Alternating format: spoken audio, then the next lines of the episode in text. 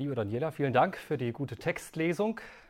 Schön bei euch zu sein. Ich freue mich, euch heute das Wort Gottes predigen zu dürfen und einfach auch die Gemeinde im Wipptal hier das erste Mal auch live zu erleben. Ich möchte einsteigen mit einem Namen, den ihr vielleicht schon mal gehört habt, Sisyphus oder auch nicht. Das ist eine Figur in der griechischen Mythologie, die uns vor allem durch den sprichwörtlich gewordenen Begriff Sisyphusarbeit bekannt ist. Der Sisyphus erhält die Strafe von irgendwelchen Göttern, dass er einen schweren Felsblock, einen steilen Berg hinaufrollen muss. Und jedes Mal, wenn er oben ankommt, entgleitet ihm der Stein und er muss wieder von vorne anfangen. Es ist eine unlösbare Aufgabe, zu der er verdammt ist und sie ist anstrengend und ohne echtes Ergebnis. Und ich glaube, manchmal fühlen wir uns wie der Sisyphus, wenn wir an Evangelisation denken, oder? Als Christen sind wir verdammt zu einer schweren Aufgabe, bei denen kaum echte Ergebnisse zu sehen sind und man sich gefühlt irgendwie im Kreis dreht. Wir fühlen uns für die Aufgabe nicht ausgerüstet genug, nicht redegewandt genug, nicht überzeugt genug, nicht begabt genug. Man kann eine fast endlose Liste aufstellen an Argumenten, die irgendwie, an denen auch irgendwie was dran ist. Nun habt ihr euch als Hoffnungskirche hier im Wipptal zwei Vorsätze für 2024 gesetzt, die genau in diese Richtung gehen. Jüngerschaft und Evangelisation. Olli Fuchs hat ja letzte Woche bereits anhand von Matthäus 28 über Jüngerschaft gesprochen.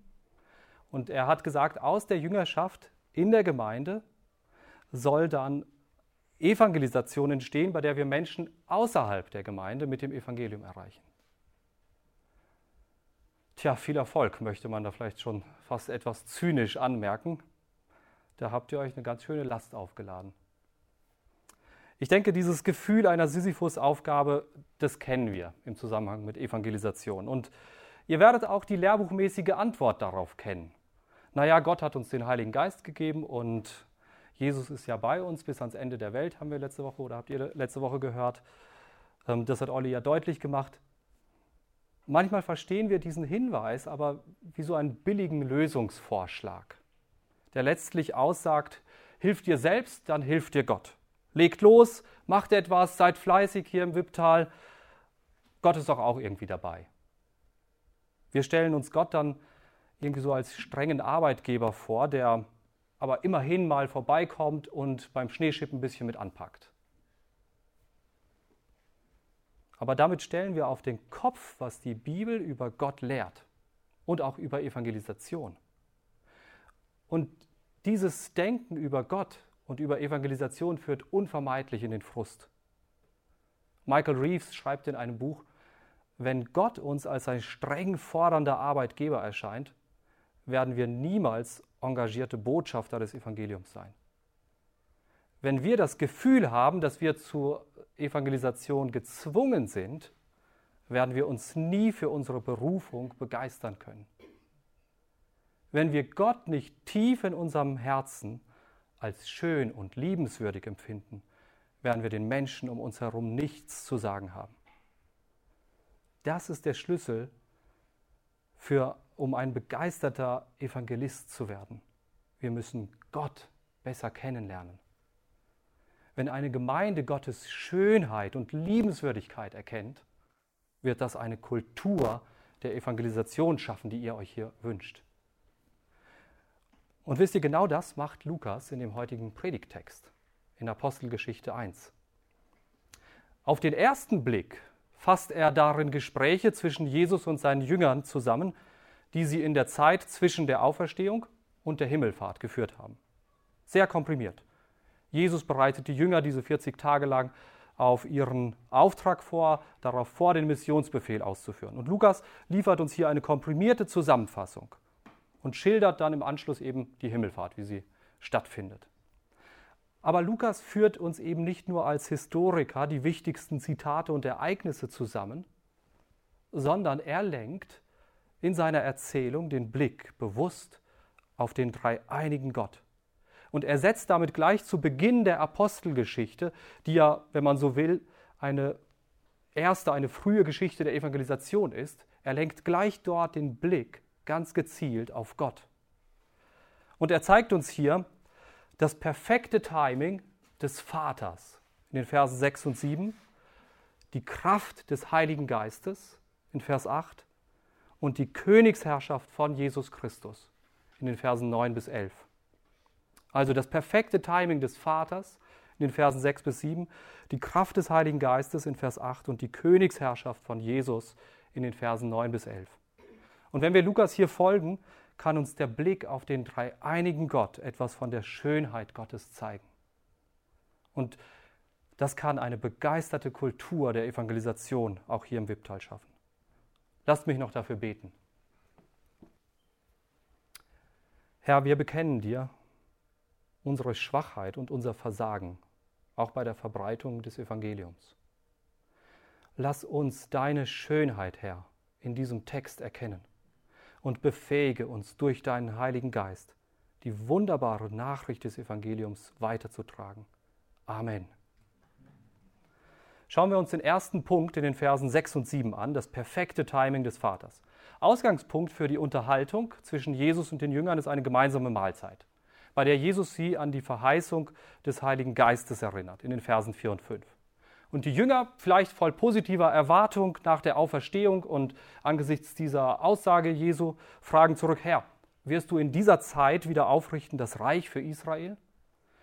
Irgendwie nachvollziehbar, wenn man an die Ereignisse denkt, die da gerade von, vor sich gegangen sind. Aber Lukas gibt uns gar nicht viele Informationen, warum die Jünger diese Frage stellen, an was genau sie dabei denken. Wir sehen nur sehr schnell, dass er auf die Antwort Jesu zu sprechen kommt. Und Jesus sagt, es gebührt euch nicht, Zeit oder Stunde zu wissen, die der Vater in seiner Macht bestimmt hat. Und das klingt, wenn man das so liest, erstmal sehr ernüchternd. Das geht euch nichts an. Aber Jesus tadelt die Jünger gar nicht, dass sie nach der Aufrichtung des Reiches Gottes fragen. Ist eine gute und berechtigte Frage.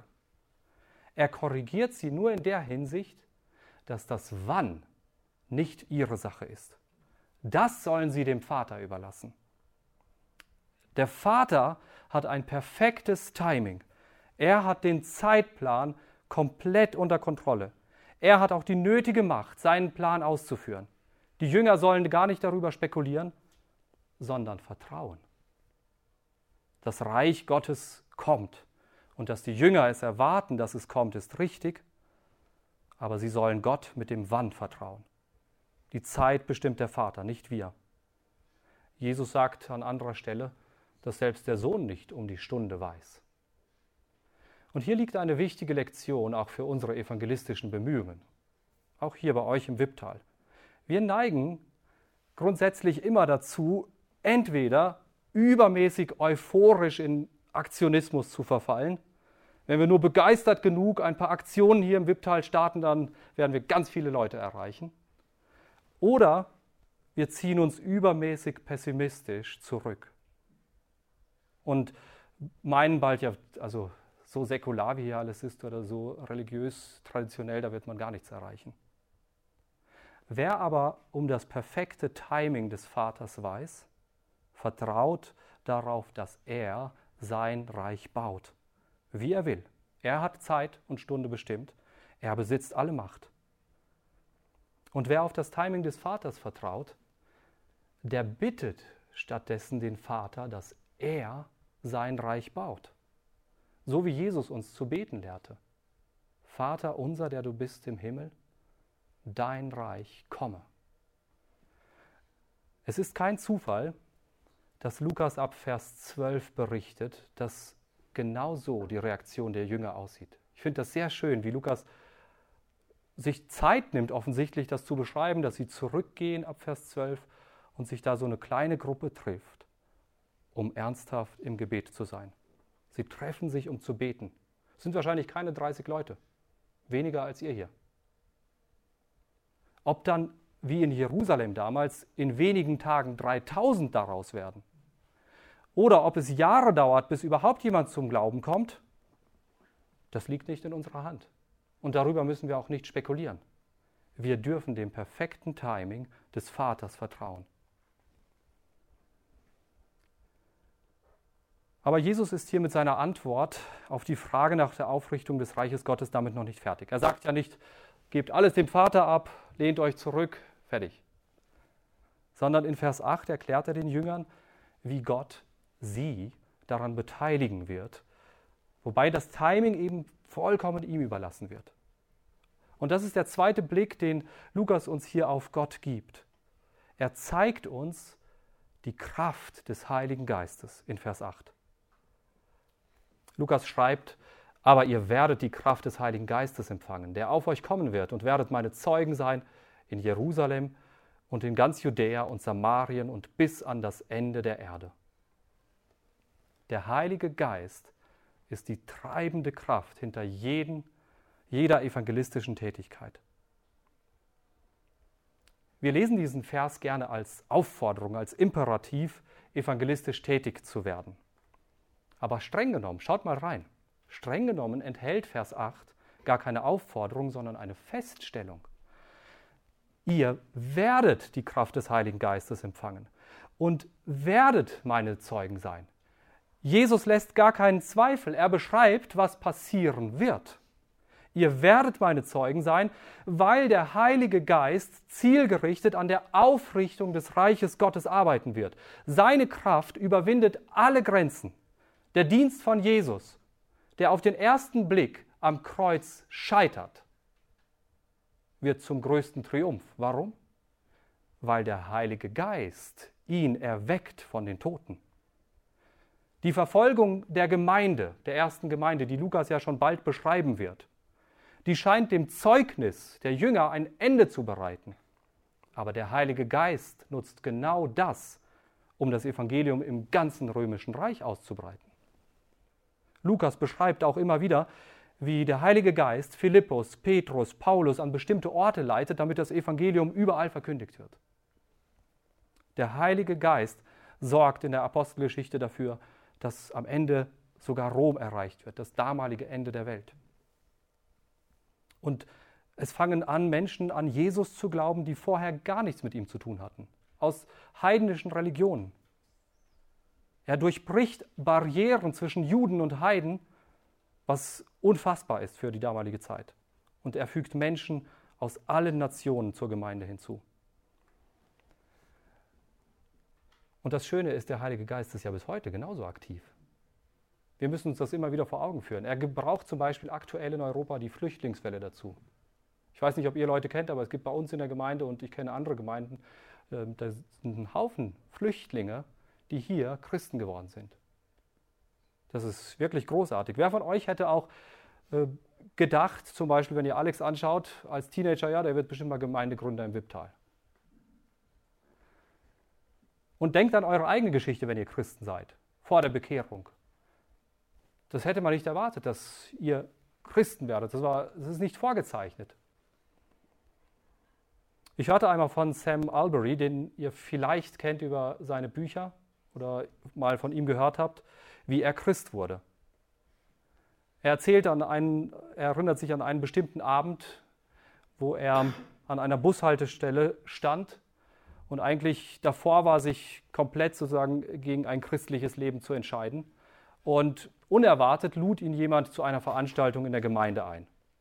Es war eine Jugendveranstaltung und Sam Albury hörte das und dachte sich, naja, etwas Unterhaltung wird es schon sein, wenn es eine Jugendveranstaltung ist und ging mit.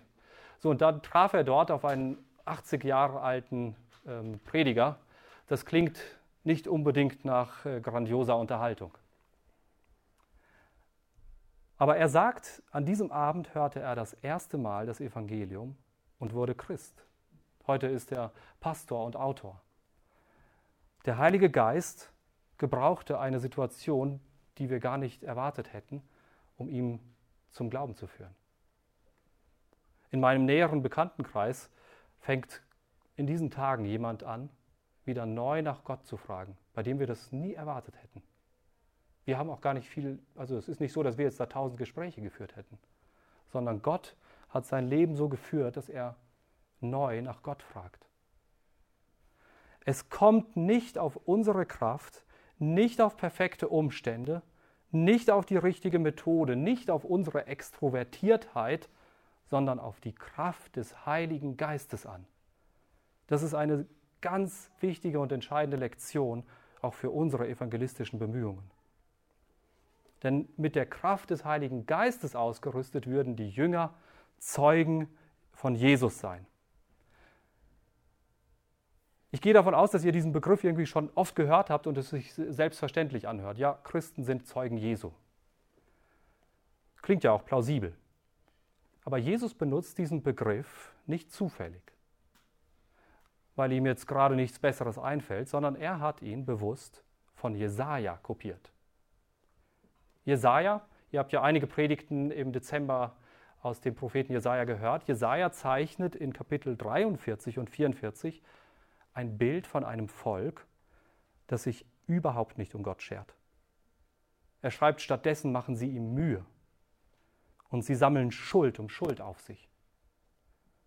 Sie laufen vor Gott davon, aber er geht ihnen nach. Er schenkt ihnen eine unverdiente, tiefe Liebe. Er holt sie aus der Gefangenschaft heraus. Er vergibt ihnen ihre Sünden. Er denkt nicht mehr an ihre Vergangenheit. Er macht etwas völlig Neues aus ihnen. Und Jesaja beschreibt das wirklich in wunderschönen Bildern der Erlösung, der Erwählung und der Errettung.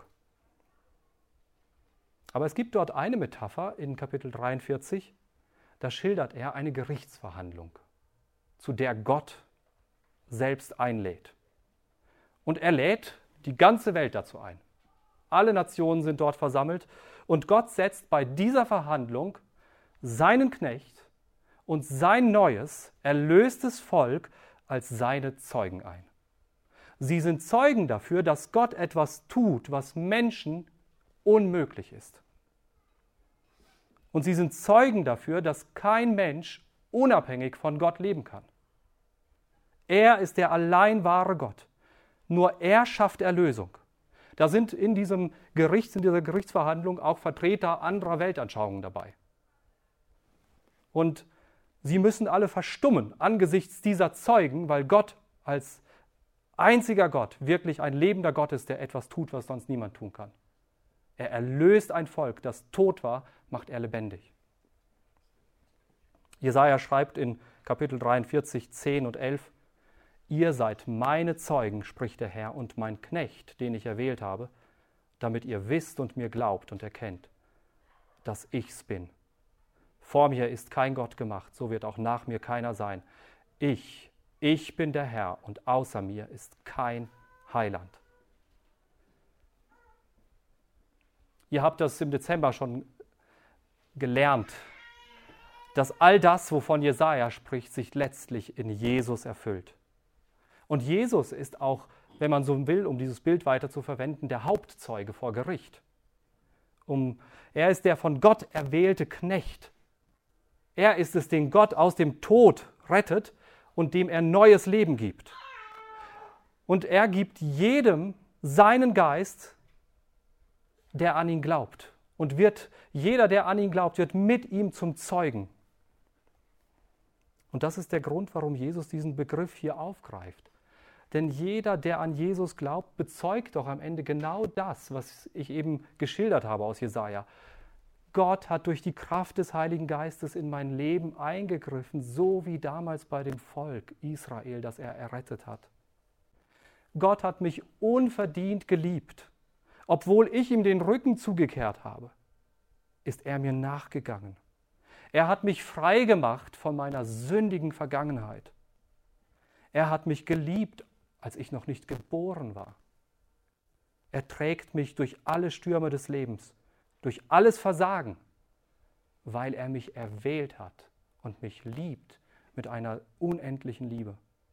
Er hat mich zu einer neuen Schöpfung gemacht und zählt mich jetzt zu seinem neuen Volk, zu seiner Gemeinde. Das ist meine neue Identität. Und ich hoffe, du beginnst, wenn du das hörst, Gott tief in deinem Herzen wirklich als schön und liebenswürdig zu empfinden. Denn das ist die gute Nachricht, die wir bezeugen.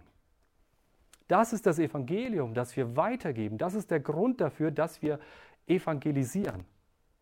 Wir haben Gott als Befreier und Erlöser kennengelernt. Und es ist für uns undenkbar, ein von ihm nur scheinbar ja unabhängiges Leben zu führen. Wohin sonst sollten wir gehen? Jede, jede andere Option hat nichts Vergleichbares zu bieten. Denk wieder an dieses Gericht. Alle müssen verstummen, weil es, es gibt nur den einen lebendigen Gott, der lebendige Beweise hat, echte Zeugen, die er erlöst hat. Und deshalb können wir nicht anders, als für ihn zu zeugen. Dieser Rückgriff auf Jesaja 43 kann uns auch dabei helfen, ein Missverständnis bezüglich des Heiligen Geistes auszuräumen. Als ich jemandem von meiner Predigtvorbereitung erzählte und erwähnte, dass es um Apostelgeschichte 1, Vers 8 geht, da gestand er, dass er mit diesem Vers schon lange ringt. Und er sagte, wo, wo bleibt die Kraft des Heiligen Geistes? Ich sehne mich so danach. Aber wenn ihr Jesaja 43 im Kopf habt und Apostelgeschichte 1, Vers 8 lest, dann lässt sich dieser Hinweis auf den Heiligen Geist besser einordnen. Hier wird nämlich kein extra Boost für die Jünger versprochen, so wie ein Stern bei Super Mario und dann ist man unverwundbar und kann mächtig von Gott zeugen. Jesus erinnert die Jünger hier vielmehr daran, dass der Heilige Geist mit dem Auftreten des Knechtes Gottes als seinem Hauptzeugen jetzt die Weltmission eingeleitet hat. Der Startschuss ist gegeben mit dem Auftreten Jesu und ab Pfingsten würde er die Jünger und alle Christen nach ihnen als Zeugen involvieren. Und das Bild von der Gerichtsverhandlung zeigt uns dann auch, wie er das tut und wie eben nicht. Gott schafft die Gelegenheiten, er ruft die Welt hinzu als Zeugen. Die Jünger ja, sind einfach nur Zeugen seiner mächtigen und verdienten Gnade. Gott hat euch als Gemeinde und jeden einzelnen von euch der an Jesus glaubt, hier im Wipptal, in euren Familien, in eurer Nachbarschaft, an eurem Arbeitsplatz hingestellt. Er weiß um deine Fähigkeiten. Er weiß, ob du extrovertiert oder introvertiert bist.